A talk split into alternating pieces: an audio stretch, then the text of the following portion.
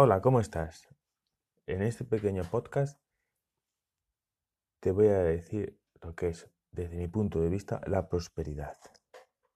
Bien, una conciencia de prosperidad consiste en la habilidad de desenvolverse sin mayor esfuerzo y adecuadamente en el mundo, con o sin dinero. Fíjate lo que te digo, con o sin dinero. La conciencia de prosperidad se trata de desenvolverte, de fluir por la vida sin mayor esfuerzo. Bien, es un estado natural de paz, de bienestar, de libertad y de plenitud interior que resulta de estar conectado con la fuente y que se manifiesta a través de la abundancia en los distintos aspectos que conforman tu vida.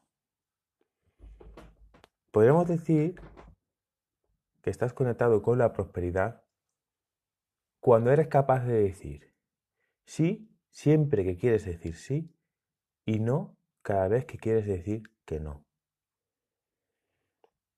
La conciencia de prosperidad significa servirse del dinero en lugar que tú tengas que servir al dinero. Una clave de la prosperidad es tu generosidad, tu voluntad de dar, de servir, de generar riqueza abundante para generar tu vida y la calidad de vida tuya y de todos los que te rodean.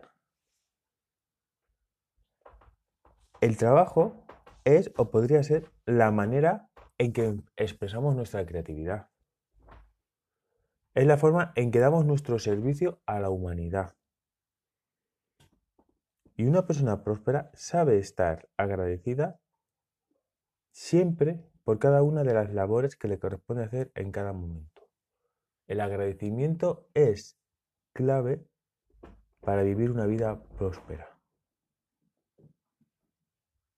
Una persona próspera ama lo que hace y para quién lo hace, independientemente de si la labor es pequeña o es grande.